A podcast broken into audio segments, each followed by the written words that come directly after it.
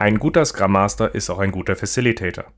Bleibt nur die Frage, was ein Facilitator überhaupt ist und vor allem, wie ein Scrum Master als Facilitator seinem Team und seinem Umfeld hilft, besser bessere Produkte zu entwickeln. Genau das ist der Fokus dieser Folge.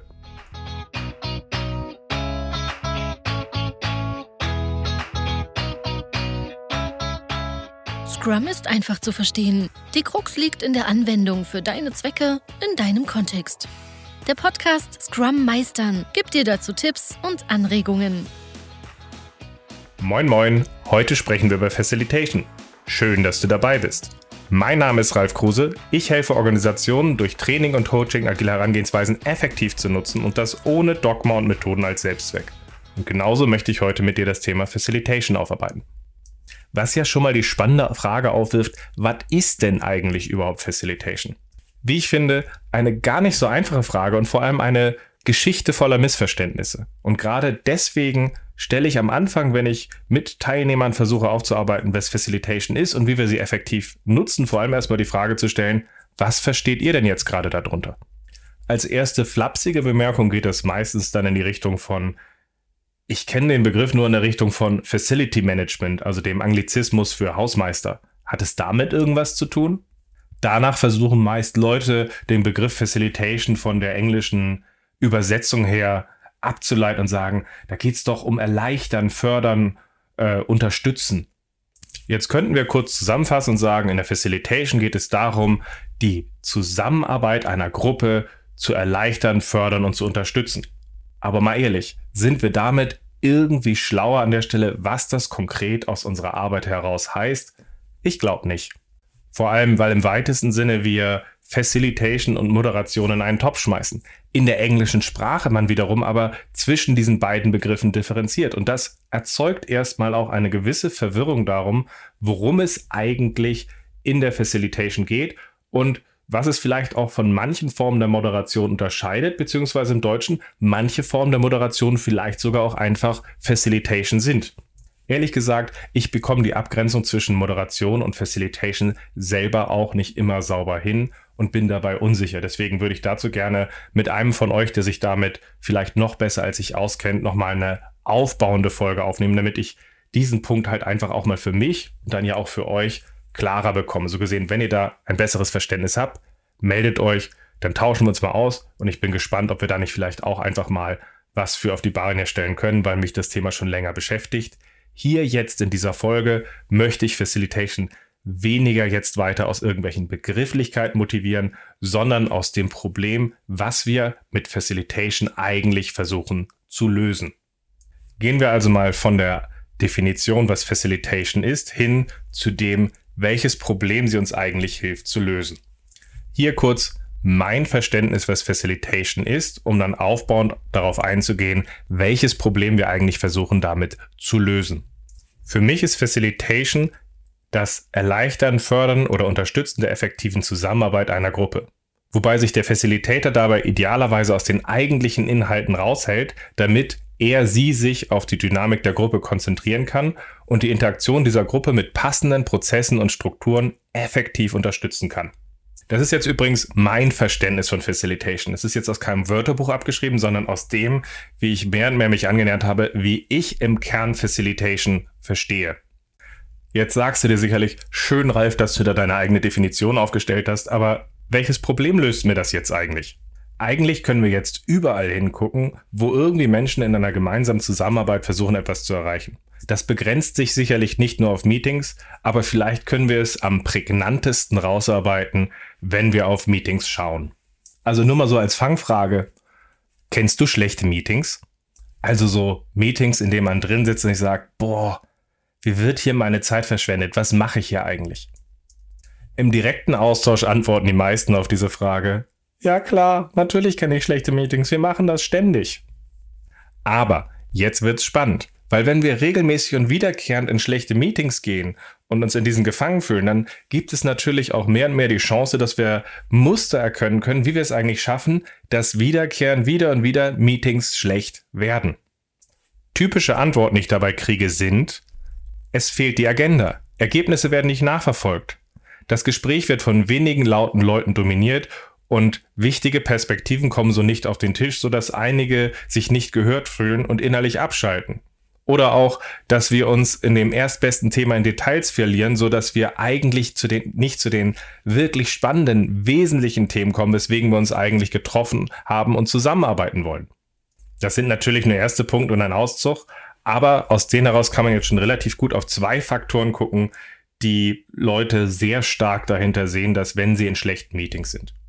Das eine ist, dass Leute sagen, wir brauchen eine diszipliniertere, konsistentere Durchführung von Meetings, dann wird es besser werden. Das steckt für mich zumindest hinter so Punkten wie es fehlt an Agenda, es fehlt eine Nachverfolgung von Ergebnissen. Und das klingt für mich häufig so ein bisschen nach der alten Garde, wo Leute sagen, wir müssen wie im Projektmanagement versuchen, sehr diszipliniert bestimmten Punkten hinterhersetzen. Und vielleicht ist das in bestimmten Kontexten wichtig, aber es kann auch ganz wunderbar gute Meetings geben, zum Beispiel in einem Lean Coffee Format, wo man halt ohne eine Agenda vor dem Termin in einen effektiven Austausch kommen kann und dabei Themen aufarbeiten muss. Also es sind jetzt für mich keine zwingenden Notwendigkeiten an der Stelle und es ist ein eigenes Thema, wann es überhaupt Sinn macht, aber vielleicht nicht für den Podcast Scrum meistern. Spannender finde ich dann nämlich die anderen Punkte, die ich erwähnt habe, mit zum Beispiel das Laute das Gespräch dominieren, dass so wichtige Perspektiven unter den Tisch fallen, dass man sich im ersten Thema in Details verliert, dass man nicht zu den wesentlichen Themen kommt, dass man eine Sache nicht rund macht. Das passiert nämlich vor allem dann, wenn sich alle auf den Inhalt konzentrieren. Wenn sich jetzt nämlich alle auf den Inhalt konzentrieren und sagen, okay, was kann ich dazu jetzt beitragen? Wer geht denn dann mal einen Schritt zurück und guckt dabei drauf, haben wir eigentlich eine gute Dynamik, arbeiten wir gut zusammen, kommt jeder entsprechend zu Wort? Sind das die richtigen Themen? Müssten wir nicht zusammen eine Entscheidung treffen, dass wir dieses Thema jetzt erstmal mit einer minimalen Entscheidung abhaken und dann weitergehen? Und sind wir dabei mal ehrlich?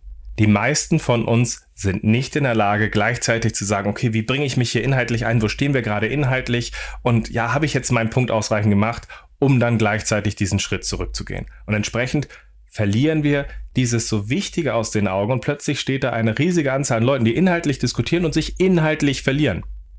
Aber das Ganze wird ja noch besser. Weil am Ende lädt ja die Person in den meisten Firmen zu einem Termin ein, die das inhaltlich größte Interesse daran hat, was aus dem Termin rauskommt. Und auch diese Person ist dann dafür zuständig, wie dieser Termin durchgeführt wird. Und genau diese Person ist ja nun mal die, die am wenigsten Kapazitäten noch frei hat, mal einen Schritt zurückzugehen und zu sagen, okay, wie schaffen wir es denn, dass hier die kritischen, unangenehmen Wahrheiten auf den Tisch kommen? Wie schaffen wir es denn, dass wir da zu einem harten Kompromiss kommen, mit dem wir aber jetzt auch weitergehen können? Und das ist das, was einer solchen Person nochmal viel mal mehr schwerfällt als einem normalen inhaltlichen Teilnehmer. Und deswegen brauchen wir uns einfach auch nicht zu wundern, warum wir so viele schlechte Meetings haben. Und nachdem wir dieses Problem so schön rausgearbeitet haben, sind wir zurück bei dem, was Facilitation ist und welches Problem es löst. Facilitation hilft uns nämlich genau in solchen Situationen, dass wir eine Person haben, die von uns das Mandat hat, einen Schritt zurückzugehen und uns dabei zu helfen, dass sie mit auf die Dynamik und unsere Zusammenarbeit guckt und uns durch Strukturen und Prozessen dabei hilft, dass wir inhaltlich effektiver zusammenarbeiten und wir inhaltlich glänzen können. Und genau in dieser Form passt Facilitation perfekt zu Scrum.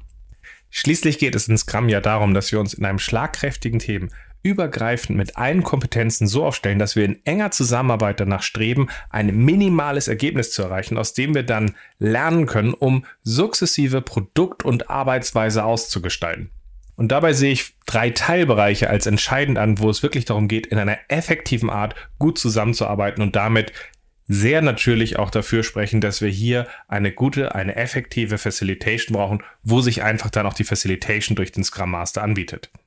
Zuallererst ist das erst einmal die enge Zusammenarbeit im Sprint, wo sich die Entwickler in allen übergreifenden Kompetenzen zusammenraufen und wirklich gemeinsam ein Ergebnis zu schaffen und gemeinsam die Verantwortung für den Sprint zu übernehmen, anstelle dass jeder auf seinen Bereich guckt und irgendjemand über sie wacht. Damit wir Scrum dann darüber hinaus aber auch effektiv als Lernrahmen nutzen, ist es natürlich extrem wichtig, dass wir Scrum als Rahmen und damit auch die einzelnen Scrum-Events effektiv in unserer Zusammenarbeit ausgestalten, damit sie diese Feedback- und Lernsessions als Team sind, die uns halt auch wirklich weiterbringen. Und darüber hinaus ist neben der engen Zusammenarbeit im Sprint und der effektiven Ausgestaltung der Scrum-Events ist natürlich exorbitant wichtig, dass wir eine effektive Zusammenarbeit in verschiedensten Formaten noch außerhalb des Scrum-Rahmens mit unserem Umfeld finden. Und in allen drei Einsatzfeldern, wo Facilitation einfach Sinn macht, ist der beste Ansprechpartner in Scrum der Scrum Master dafür. Weil wir brauchen ja idealerweise jemanden, der in die Facilitation gehen kann, der inhaltlich einen unabhängigen Standpunkt einnehmen kann. Also eine Person, die inhaltlich dabei helfen kann, dass die anderen in ihrer Zusammenarbeit glänzen. Und das ist in Scrum nun mal einfach der Scrum Master. Der Product Owner ist in dem Zwiespalt bei all den Erwartungen der Stakeholder, die sie von ihm haben wollen, wie er dann aus diesen heraus mit dem Scrum-Team und den Entwicklern interagiert. Da ist er erstmal in einem riesigen Zwiespalt mit drin, die es schwer macht, in eine unabhängige Facilitator-Rolle zu gehen. Und die Entwickler sind meistens in ihrer Arbeit selber sehr stark fokussiert auf das, was im Sprint passiert und tun sich aus der Sache heraus, aus meiner Erfahrung, doch weit häufiger damit schwer, auch mal einen Schritt zurückzugehen und zu sagen, okay, über das, was wir gerade machen, hinaus was müssen wir im Blick haben? Was müssen wir dabei schaffen an der Stelle, dass wir effektiv im Sprint, aber auch darüber zusammenarbeiten? Und da ist dann einfach der Scrum Master der logische Ansprechpartner, die logische Position, die dort in die Facilitation geht. Was natürlich dann die sehr spannende Frage für uns als Scrum Master aufwirft, wie agiere ich denn jetzt konkret in diesen verschiedenen Situationen als Facilitator und auch wie positioniere ich mich denn an den richtigen Stellen effektiv als ein solcher Facilitator? Bevor wir aber darüber reden können, wie man in dieser Situation tatsächlich als Facilitator effektiv agiert, müssen wir über Mandat und Ownership sprechen. Nach meinem Verständnis kannst du ohne ein Mandat in einer Gruppe nicht als Facilitator wirken. Schließlich bist du hier ja nicht inhaltlich im Lead, sondern agierst unterstützend fördernd. Oder um es noch klarer zu sagen, wenn du am Steuer sitzt und einer Gruppe dein Vorgehen überhilfst, dann hast du weder Facilitation noch deine Verantwortung als Scrum Master verstanden. Als Facilitator wollen wir also in der Lage sein, dass die Leute inhaltlich in der Verantwortung bleiben und wir gleichzeitig die Klarheit kriegen, wo wollen diese Leute von uns weite Unterstützung aus unserer Haltung, aus unserer Rolle als Facilitator haben. Dazu versuche ich mir schon allein in der Auftragsklärung als agiler Coach eine gewisse Klarheit zu holen, indem ich vor allem mich darauf konzentriere, am Anfang herauszuarbeiten, was wollt ihr hier erreichen? Wie wollt ihr eure agilen Herangehensweisen dazu benutzen? Wo müsst ihr euch wie dabei einbringen, damit ihr eine Chance habt, euer Ziel zu erreichen? Und wobei tut ihr euch dabei schwer und wünscht euch von mir dabei Unterstützung? Der Trick ist ja dabei genau der, dass ich so eben halt mir eine Klarheit verschaffe, wo sie sich ganz konkret Unterstützung von mir wünschen, ohne jedoch sie aus ihrer Verantwortung zu nehmen. Umfassender findest du das nochmal in der Podcast-Folge Auftragsklärung als Agile Coach und den Link dazu findest du in dem ausführlichen Artikel zu dieser Folge.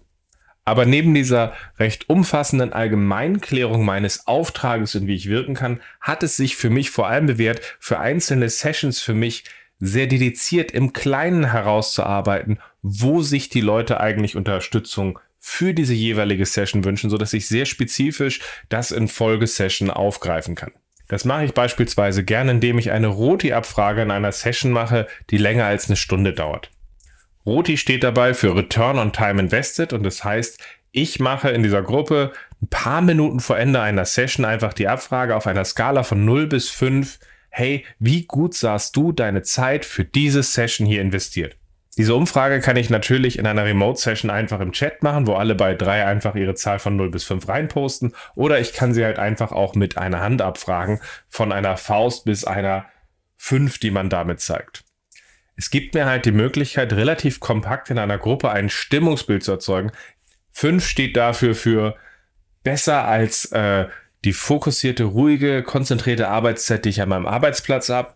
Eine 3 steht halt dafür, dass man sagt, okay, Break-Even, die Zeit war definitiv auch die Zeit wert, die ich hier investiert habe. Und wenn jemand eine Faust zeigen würde, heißt das, Alter, wenn du mich noch einmal zu so einer Session einlädst, dann gebe ich dir sowas von Feedback. In meinem Stil stelle ich das tatsächlich auch gerne genau in dieser Art so vor, weil es halt einfach die Situation für mich nochmal so ein bisschen auflockert, um die Leute in so einen Punkt zu bringen, okay, jetzt geben wir einfach uns mal ein Stimmungsbild und Feedback, aber da muss auch jeder für sich natürlich gucken, wie er solche Sachen reinbringt und nicht einfach blind den Stil von mir oder irgendwen anders kopieren. Trotzdem haben wir so relativ schnell ein Stimmungsbild. Was wir sichtbar sehen. Und ihr braucht aber ehrlich gesagt auch keine Sorge haben, dass ihr da ganz viele Leute haben werdet, die irgendwie euch eine Faust entgegenstrecken und quasi so mit Mistgabeln auf euch losgehen. Alter, so eine Session will ich nie wiedersehen. Nein, aus meiner Erfahrung der letzten zehn Jahre, wo ich dieses Format benutze, äh, ist, dass die Leute viel zu höflich dafür sind. Selbst wenn Leute eine Session richtig eklatant schlecht finden, ist meine Erfahrung, dass sie seltenst unter eine 2 gehen. Und entsprechend man da eher dann selbst da dann ein höfliches Bild hat an der Stelle. So gesehen, macht euch darum jetzt wirklich keine Sorgen. Aber das Spannende ist, wenn ihr dann halt diese Zahlen da habt, könnt ihr halt einfach euch einmal Stichproben rausgreifen und sagen, okay, ich hätte gerne eine 2, eine 3, eine 4 und eine 5 gehört. Und dann fragen wir halt einfach eine 2, okay, was war schon gut und was fehlt zur 3? Fragen eine 3, was war schon gut und was fehlt zur 4? Fragen eine 4, was war schon gut und was fehlt zur 5? Und fragen vielleicht, wenn es da ist, eine 5, hey, was ist für dich schon gut und sollten wir uns unbedingt bewahren? So habt ihr dann relativ schnell einen Überblick, wo ihr sagt, okay, jetzt sehen wir Spann die Spannbreite von dem, was halt alle hier so als Eindruck gegeben haben und ein, haben einige Stichproben dabei gesehen. Das heißt, darauf aufbauen stelle ich dann einfach gerne die Frage, okay, worauf sollten wir zusammen beim nächsten Termin nochmal achten, damit er noch besser wird? Und da möchte ich dann halt einfach in einem informellen, kurzen Gespräch aus den Leuten so ein paar Sachen rauslocken, die halt einfach auch die Leute jetzt in ihrer eigenen Session selbst nicht aus der Verantwortung nehmen. Und dazu aufbauen stelle ich dann natürlich auch die Frage, und wo wünscht ihr euch von mir dabei Unterstützung?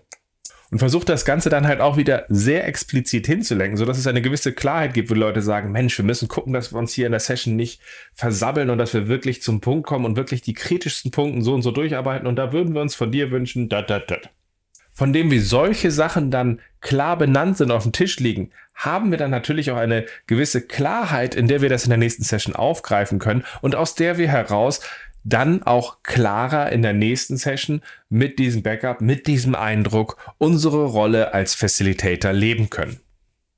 Das ist natürlich nicht das einzige Format und auch das könnte irgendwann mal so ein bisschen öde werden, aber solch einfache kleinere Formate in dedizierten Sessions, in dedizierten Sessions, wo Leute zusammenarbeiten, helfen mir ungemein, auch dabei halt einfach in einer gewissen Klarheit die Leute immer wieder halt auch mit reinzubringen. Hey, was wollt ihr? Was braucht ihr? Und das ist für mich ein ganz wichtiger Punkt dabei, dass wir aus dieser Klarheit dann halt auch zusammen in diesem Zusammenspiel die Facilitation, die dort eingebracht wird, halt auch aufgreifen ohne die Leute halt eben auch aus ihrer Verantwortung zu lassen. Aber auch so müssen wir jetzt sagen, okay, jetzt wissen wir, hey, ich sollte mir, damit ich als Facilitator agiere, inhaltlich unabhängiger agieren. Ich sollte gucken, dass ich eine gewisse Klarheit habe, welche Unterstützung sich die Leute in Richtung von Prozess und Struktur von mir wünschen, also diese Klarheit von Mandat schaffen. Aber es bleibt natürlich immer noch die Frage offen, was macht eigentlich jetzt ganz konkret ein Facilitator? Wie agiert er an dieser Stelle? Dazu kann man jetzt natürlich einige Werkzeuge benennen, die wir als Facilitator aufgreifen, aber auch ganz grundsätzlich die Haltung und die Art, wie wir dort agieren. Einfache Facilitation-Werkzeuge sind zum Beispiel solche Sachen, dass man sowas einführen kann wie in einem Redestab, wenn man in einem physikalischen Meeting ist, wo einfach die Person, die den Redestab in der Hand hat, redet und diesen dann halt weitergibt und dadurch halt einfach ein Signal hat, okay, der, der den Redestab hat, spricht, die anderen hören zu und wenn er fertig ist, gibt er ihn halt weiter und dafür, dadurch kann man jetzt eine gewisse Ruhe und Ordnung reinbringen. Man kann natürlich in selber Art und Weise auch gucken, wie man in Remote Sessions eine gewisse Redereihenfolge schafft, mit der man eine gewisse Ordnung und Ruhe in das Ganze reinbringt. Wir können irgendwelche Voting-Mechanismen mit reinbringen, sei es ein Roman Vote, wo wir halt einfach sagen, Daumen hoch, Daumen runter, okay, können das alle hier mittragen, wie wir damit umgehen können, damit vielleicht auch so etwas wie einen Konsens schaffen wir können solche Sachen einsetzen wie Timeboxing und sagen, okay, für diese Diskussion nehmen wir uns jetzt erstmal zehn Minuten Zeit vor. Und wenn die zehn Minuten um sind, gucken wir mal, ob das für uns gereicht hat, um eine gute Übersicht zu gewinnen. Oder ob wir danach einfach sagen, okay, wir brauchen besser nochmal fünf Minuten. Oder wir können so etwas äh, nutzen wie eine Wiedervorlage. Das mache ich beispielsweise gern auch mal in sowas wie einem Daily Scrum, wo gern auch mal Diskussionen aufkommen, die äh, wo Leute dann in das erstbeste Thema im Detail einsteigen wollen, wo ich dann sage, okay, lasst uns eine Wiedervorlage einführen und so ein Thema sagen, okay, das scheint eine wichtige Diskussion für euch zu sein, aber lasst mal gucken, dass wir erstmal eine Übersicht haben, wo wir eigentlich stehen. Und dann gehen wir auf die Themen, wo wir drohten jetzt direkt so Richtung Turmfalke direkt reinzustürzen, wo das das erstbeste Thema ist, einmal zu gucken, welche Themen wir haben, um danach dann halt einfach die Sachen von der Wiedervorlage im Anschluss einmal zu sortieren und zu fragen, welche Themen waren dann jetzt vielleicht emotional sehr heiß gekocht und dann gar nicht so wichtig? welche Themen wollen Leute erstmal bilateral klären und welche sind Themen, die wir jetzt hier wirklich fokussiert und dediziert in der Gruppe durcharbeiten. All das sind relativ einfache Werkzeuge, die man als Facilitator benutzen kann. Und ganz ehrlich, diese Liste könnten wir jetzt beliebig lang machen. Und mich würde dazu vielleicht noch mal interessieren, welche Tools, welche Werkzeuge setzt du gerne als Facilitator an, damit du effektiv eine Gruppe in ihrer Zusammenarbeit unterstützt? Dazu würde ich mich freuen, wenn du mir auf LinkedIn einfach mal eine Nachricht schreibst und sagst, hey, das benutze ich gerne. Und ich würde gerne das ein oder andere, was ihr mir dazu schreibt, dann halt einfach nochmal in dem Artikel zu dieser Podcast-Folge von euch ergänzen, sodass einfach auch dort verschiedene Eindrücke reinkommen und nicht nur das, was ich jetzt gerade hier präferieren würde. Aus meiner Sicht gilt aber auch bei Facilitation-Werkzeugen, weniger ist mehr. Ja, ich weiß, Viele von euch werden sagen, hey Ralf, ich hätte gerne aber noch mal so ein paar Bibliotheken, wo ich noch mehr Tools finde, die ich dort einfach aufgreifen kann, um die Spannbreite zu sehen. Und ganz ehrlich, wenn der ein oder andere mir sagt, die und die gefallen euch, schickt sie her. Ich verlinke sie jetzt auch noch mal in dem Artikel zu dieser Folge. Aber grundsätzlich gilt aus meiner Sicht auch, wenn wir weniger Werkzeuge haben, die wir wiederkehrend aufgreifen, dann werden wir in diesen sehr souverän, wie wir diese einsetzen. Wenn wir jetzt aber in den Tools ständig etwas Neues aufgreifen, dann sind wir in jedem Bereich dabei, dass wir im Grunde eine Novize sind, die eigentlich keine Ahnung hat von dem Tool, dadurch sehr unsicher wirken und häufig daraus ein Drang entsteht, dass wir sagen, hey, ich glaube, ich brauche noch mehr Werkzeuge, die ich hier einsetzen kann, damit ich hier souveräner und passgenau in diesen Situationen wirken kann. Und ganz ehrlich, das ist ein Teufelskreis, weil wir ja immer wieder uns unsicher fühlen, weiterziehen und weiterziehen und weiterziehen. So gesehen, guckt eher, dass ihr da weniger Sachen einsetzt, die aber überbenutzt und diese in verschiedenen Kontexten wieder und wieder aufgreift. Ein konkretes Beispiel dafür vielleicht mal. Eine einfache Facilitation-Technik, die ich gerne einsetze, ist in verschiedenen Variationen, dass ich sage, okay, wir haben da irgendwie so ein digitales oder ein physikalisches Board mit Post-its. Und hier geht es jetzt darum, dass nur der sprechen kann, der eine Karte umgelegt hat. Und das hilft mir dabei, dabei rauszukitzeln, dass tatsächlich nur die Leute, die eine neue Perspektive reingebracht haben, hier etwas sagen dürfen und alle, die jetzt nichts bewegt haben, nichts sagen. Das kanalisiert dann natürlich massiv den Austausch.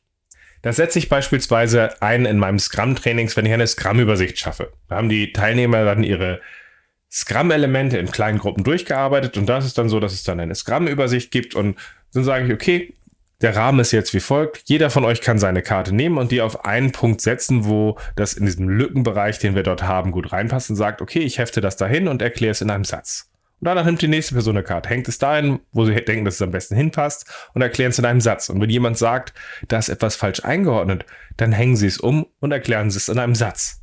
Aber wenn man halt eben keine Karte bewegt hat, dann sagt man halt nichts. Das heißt, es fokussiert und forciert halt genau diesen strukturierten Austausch, den ich dabei haben möchte, ohne dass alle sich so in so eine Haltung eines Kunstkritikers zurückziehen.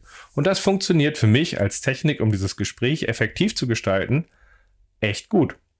Die gleiche Technik setze ich dann aber teilweise auch einfach ein, wenn ich in das agile Schätzen gehe, wo ich dann einfach zwei Karten nehme und frage, okay, welche von den beiden ist denn größer und kleiner? Eine Person legt das hin und sagt, diese, diese Story ist das und diese sehe ich größer als die. Und jemand anders, der damit nicht einverstanden ist, kann diese nehmen und sagen, ich lege die jetzt auf die andere Seite und sage, ich denke, das ist kleiner, weil.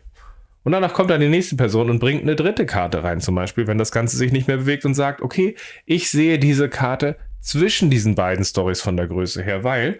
Und nur wenn jemand sie dann umlegt und sagt, nee, ich sehe die schon größer als beide, weil, kann er auch sprechen. Das heißt, auch da nutze ich dieselbe Technik wieder, um das Gespräch zu kanalisieren und dabei wieder diese Art von strukturierten Diskurs und Austausch zu schaffen. Und auch da funktioniert die fast ähnliche Technik genauso gut. Wenn ich jetzt als Facilitator dabei helfe, eine priorisierte Liste zu schaffen und eine Top 5 zu schaffen, dann ratet mal, was mein favorisierter Weg dabei ist, dieses von der Herangehensweise her zu unterstützen. Richtig. Eine Person nimmt eine Karte, heftet sie dorthin und sagt, warum sie die wichtig findet. Danach bringt jemand eine zweite Karte ein, erklärt kurz, was es ist und sagt, warum er sie wichtiger oder weniger wichtig sieht als die Person, die sie dorthin geheftet hat.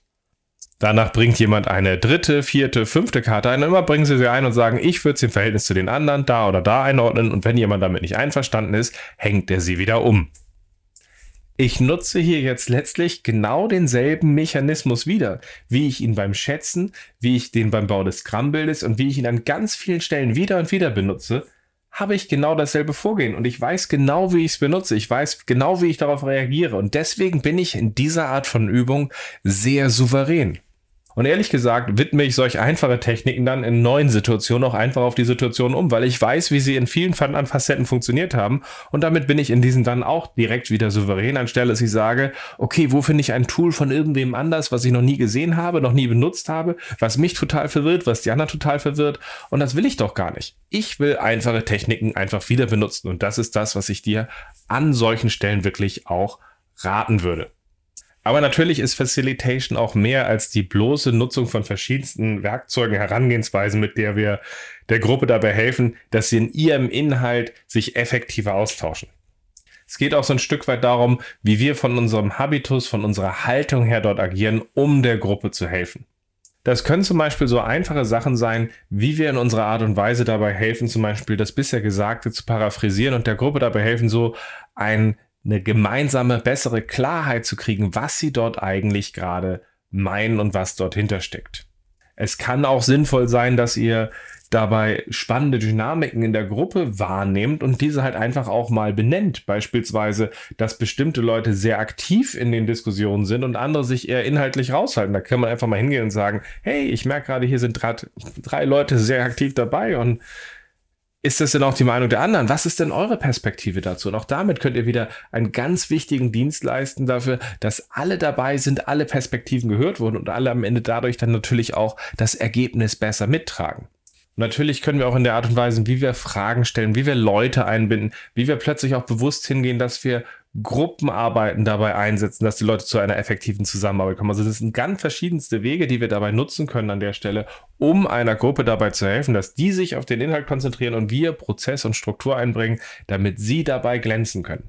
Und wichtig ist dafür, dass ihr natürlich an verschiedenen Stellen dabei auch einfach Ideen findet, was ihr dabei tun könnt. Ich finde, wie gesagt, es gerade dabei sehr wichtig, dass man sich eher so das Feedback zu einzelnen Sessions holt mit sowas wie diesem Roti-Feedback, wo die Leute halt sehr konkret benennen, da und da wünschen wir uns Unterstützung und dass man sich dann überlegt, okay, wie kann ich jetzt ganz konkret dabei helfen und sich danach dann natürlich wieder Feedback holt, um dabei halt auch zu sehen, okay, das hilft, diese Akzente mache ich weiter und sich daraus dann sehr gezielt in seine Rolle als Facilitator dabei entwickelt und die Gruppe dabei effektiv unterstützt. So, das ist jetzt ja ein sehr allgemeiner Blick auf Facilitation, aber was heißt das jetzt als Scrum Master im Scrum Flow? Und da ist momentan mein Eindruck, dass viele Scrum-Teams letztlich versuchen, auch weiterhin in Scrum so zu arbeiten, dass die Person mit dem höchsten Interesse an einem Termin, die Personen, die sind dafür zuständig sind, dafür zu sorgen, dass dieser Termin effektiv wird. Und das ist natürlich völliger Quatsch, weil das passt halt nicht zu effektiver Facilitation und auch nicht zu effektiver Zusammenarbeit. Das kann man so nicht eben leisten. Jetzt ganz konkrete Hilfen, wie du dein Planning, dein Daily, die Arbeit im Sprint mit dem Taskboard, dein Review, deine Retrospektive gestaltest. Dafür gibt's ganz viele dedizierte Folgen, die werde ich natürlich auch nochmal in dem ausführlichen Artikel zu dieser Folge verlinken an der Stelle, aber die werde ich jetzt nicht alle hier nochmal wiederholen, weil in den Folgen, wo ich diese einzelnen Scrum-Events aufgearbeitet habe, ich eben nicht nur darauf geguckt habe, dass sie die Idee von diesem Scrum-Event rüberbringen, sondern meine Tipps auch für dich als Scrum Master, wie du dort aus meiner Erfahrung effektiv agieren kannst. In dieser Folge ist es mir dazu nochmal wichtig, einige Knackpunkte hervorzuheben, die halt wichtig sind dabei mit im Blick zu halten, wo Facilitation wirklich effektiv einen Unterschied machen kann. Ich meine auch im Sprint Planning, da sind viele unterwegs und sagen, ja wieso, der PO sollte doch seinen Backlog, seinen Ausblick gut vorbereitet haben. Da ist doch der PO der logische Kandidat, der uns durch das Sprint Planning führt. Und ich glaube, viele unterschätzen dabei, dass der PO dazu gar nicht in der Lage ist meistens, weil er halt in einem riesigen Zwiespalt sitzt, weil das Umfeld ihm häufig Sachen aufgetragen hat. Komm schon, das schaffen wir doch jetzt auch nochmal mit schnell fertig. Ist da einem enormen Druck dahinter und landet dann sehr schnell dabei, dass er unbewusst diesen Druck halt eben auch an die Entwickler weitergibt. Und das führt dann dazu, dass die Entwickler dann manchmal etwas optimistischer dabei sind, was sie denn jetzt in den Sprint reinnehmen. Und eigentlich wollen wir das als PO selber ja auch nicht. Als PO wollen wir ja auch nicht, dass das Team zu optimistisch dann an diesen Stellen agiert und plötzlich wir Probleme erst dann sehen, wenn Budget und Zeit aufgebraucht sind das macht ja keinen Sinn. Als PO wollen wir die Probleme möglichst früh sehen, sodass wir gezwungen werden, harte Entscheidungen zu treffen. Also harte Entscheidung heißt an der Stelle, dass wir früh zum Beispiel auch Leuten kommunizieren, hey, das wird jetzt später fertig oder hey, wir müssen hier jetzt die scopen, damit wir eine Chance haben, den Termin zu halten. Und das ist hart und das wollen wir sehen. So gesehen müssen wir in einem Sprint Planning darauf gucken, dass diese Dynamik von Austausch dabei passiert. Und das ist deutlich leichter, wenn jetzt ein Scrum Master hier die Rolle des Facilitators übernimmt und der PO eher aus der inhaltlichen Art dort agiert, sodass der Scrum Master dafür sorgt, zum Beispiel, dass es eine realistische Auswahl gibt. Und zwar nicht, weil er diese für die Entwickler oder den PO vornimmt, sondern weil er ihnen einen Rahmen gibt, wie sie dort effektiv drin agieren. Genauso stecken aber auch viele Herausforderungen in der Arbeit im Sprint und spiegeln sich dann letztlich auch wieder im Daily Scrum, weil viele Entwickler es gar nicht gewohnt sind, zusammen in enger Zusammenarbeit Verantwortung zu übernehmen, sondern gerne auch isoliert in ihren Sachen vor sich hinarbeiten und dabei dann halt eher auch die Erwartung haben, dass irgendwer für sie die Sachen im Blick behält. Und auch hier ist es jetzt wieder hilfreich zu gucken, ob man sich nicht als Scrum Master so positioniert als Facilitator, der dabei hilft, okay, wie schaffen wir es, ein Taskboard inhaltlich aufzubauen, mit dem die Entwickler ihrer Verantwortung dabei gerecht werden und sagen, das passt für sie, dass sie früh dabei Sachen sehen, sich gegenseitig koordinieren. Wie schaffen wir es, dass sie ihr Daily so nutzen, dass es ein wirklich täglicher, effektiver Abgleich ist, aus dem Sie sehen, wo stehen wir, wo müssen wir ran, was müssen wir entscheiden, sodass wir hier proaktiv agieren, wir proaktiv den Product Owner mit einbinden und letztlich dann ja auch unserer Verantwortung gerecht werden. Und da macht es schon Sinn, dass auch hier wieder ein, ein Scrum Master nicht als inhaltlicher Treiber unterwegs ist, sondern als Facilitator, der den Leuten dabei hilft, diese Sachen für sich so abzusprechen und auch so Rituale zu entwickeln, dass sie dieser Verantwortung gerecht werden. Und auch das äh, Sprint Review verkommt in vielen, vielen Scrum-Teams viel zu leicht zu einem Abnahmemeeting von Backlog-Items. Und ganz ehrlich, das ist es sowas von nicht. Es ist ein, wir inspizieren alles, das was bisher da ist, um daraus in den Austausch zu kommen und daraus im Austausch gemeinsam eine Klarheit entwickeln, in welcher Richtung wir das Produkt weiter ausgestalten. Und um diesen Austausch dabei zu schaffen, dass dieses wirklich effektiv wird und dass wir in der Lage sind, uns auch effektiv mit den Gästen, die wir dabei haben, auszutauschen.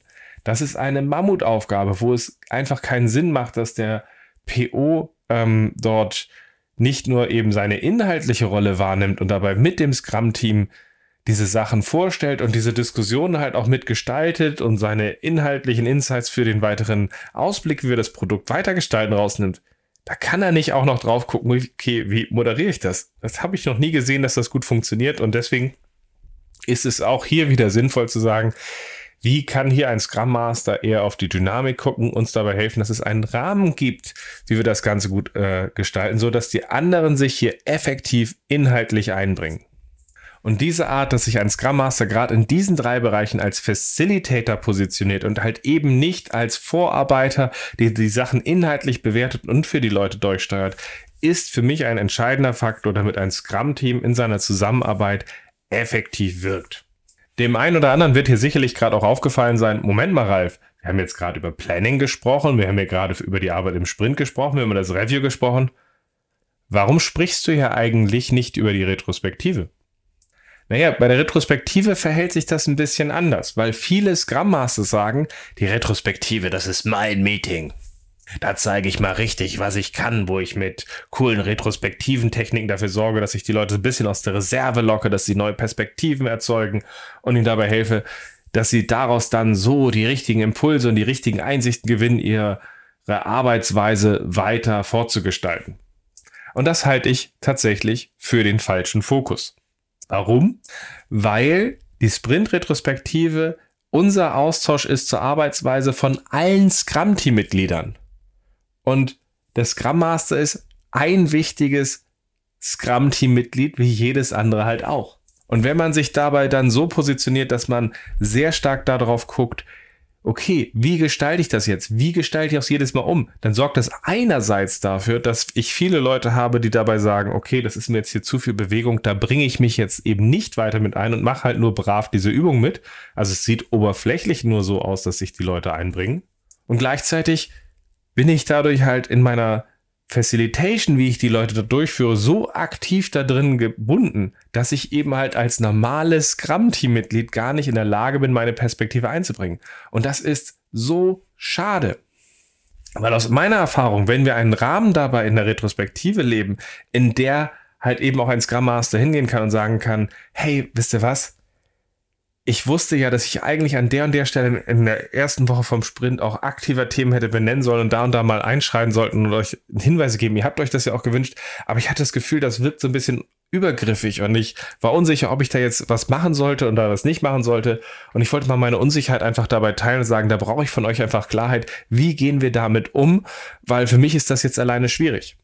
Würde ein Scrum Master solche Sachen so reinbringen, lebt man einerseits sehr authentisch vor an der Stelle, okay, bringen wir hier unsere Probleme rein, ich mache es ja auch. Und dann hat das sowohl den Effekt, dass diese Themen, wie Sie da angesprochen haben, meistens für sich einen riesigen Effekt haben, aber gleichzeitig auch dieses Vorleben, von dem wir uns dort offen austauschen, eine Dynamik schafft, die dem Scrum-Team in der Retrospektive unglaublich weiterhilft, diese effektiv zu nutzen. Und ich nehme viele der Leute wahr, die sehr eloquente, sehr toll aufgebaute Retrospektiven haben mit ganz vielen Techniken, die halt sagen, ja, da müsst ihr jetzt aber mal in den Austausch kommen zu den offensichtlichen Problemen. Also meine Rolle, da ist ja alles super. Was ist denn das überhaupt für ein Ton, den wir da setzen? Und deswegen habe ich ein Problem damit, wenn die Retrospektive zu stark überladen wird und der Scrum Master dort zu aktiv in dieser Rolle drin hängt, diese Sachen zu gestalten, weil er nicht als normales inhaltliches Mitglied agieren kann. Und deswegen ist meine Präferenz, wenn ich auf die Retrospektive eher gucke, wie schaffe ich einen wiederkehrenden Rahmen, in dem wir effektiv die Retrospektive gestalten können, so dass da drin dann halt auch in diesem wiederkehrenden Rahmen, wie wir das Ganze dabei durchführen, Freiräume entstehen, wie ich als Scrum Master mich inhaltlich effektiver einbringen kann. Welches Format, welcher Ablauf sich hierfür für mich bewährt hat und dass es für mich hier um mehr geht als irgendwie so ein plumper, oberflächlicher Ablauf mit einer Abfrage, was war gut, was war schlecht und jetzt lasst mal drüber reden. Wenn du dazu mehr wissen willst, hör dir mal die Podcast-Folge Sind abwechslungsreiche Retrospektiven ein Irrweg an? Da gehe ich nämlich nochmal umfassender und tiefer ein, auf das, was sich da für mich bewährt hat. Und ich fahre damit, wie gesagt, wirklich gut. Also mir macht das Spaß, ich kann mich einbringen und ich finde es einfach auch toll, welche Dynamik dort auch über meine Begleitung hinaus aus diesem Rahmen, wie ich dort agiere, entstehen.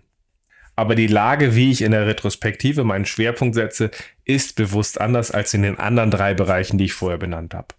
In diesem Sinne hoffe ich, dass du aus dieser Folge einerseits mitnimmst, was Facilitation eigentlich ist und dass es wirklich einen riesigen Beitrag setzen kann, wenn wir Leute haben, die halt auch mal in die Rolle des nicht inhaltlichen Unterstützers gehen, um effektiver zusammenzuarbeiten, damit die anderen in den Inhalten strahlen können und was dies bedeuten kann, wenn wir auf die Arbeit mit Scrum und auch wie ein Scrum Master dabei unterstützen kann, drauf gucken.